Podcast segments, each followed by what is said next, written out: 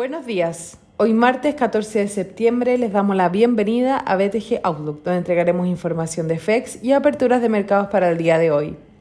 El tipo de cambio abre línea con el cierre del viernes en 785 con los mercados positivos.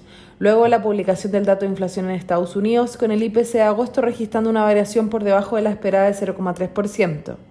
Por su parte, el dato subyacente registró una variación de 0,1%.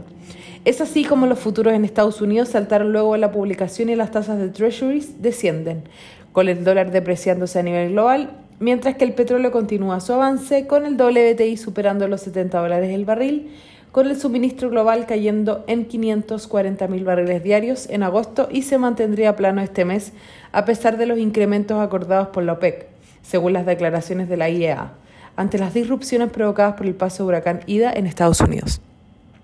El Eurostock 50 sube 0,17% y en Estados Unidos los futuros transan al alza, S&P 0,41% y Nasdaq 0,39%.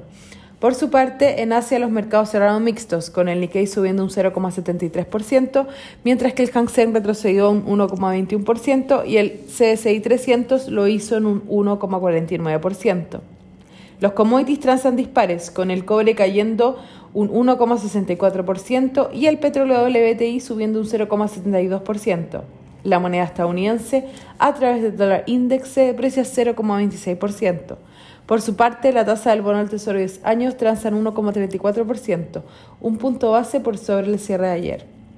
El tipo de cambio opera en 781,5 hasta ahora, con el dólar depreciándose a nivel global y el cobre negativo.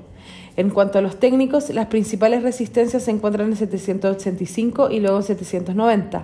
Por su parte, a la baja los principales soportes se encuentran en 780 y luego en 775. Muchas gracias por habernos escuchado el día de hoy. Los esperamos mañana en una próxima edición.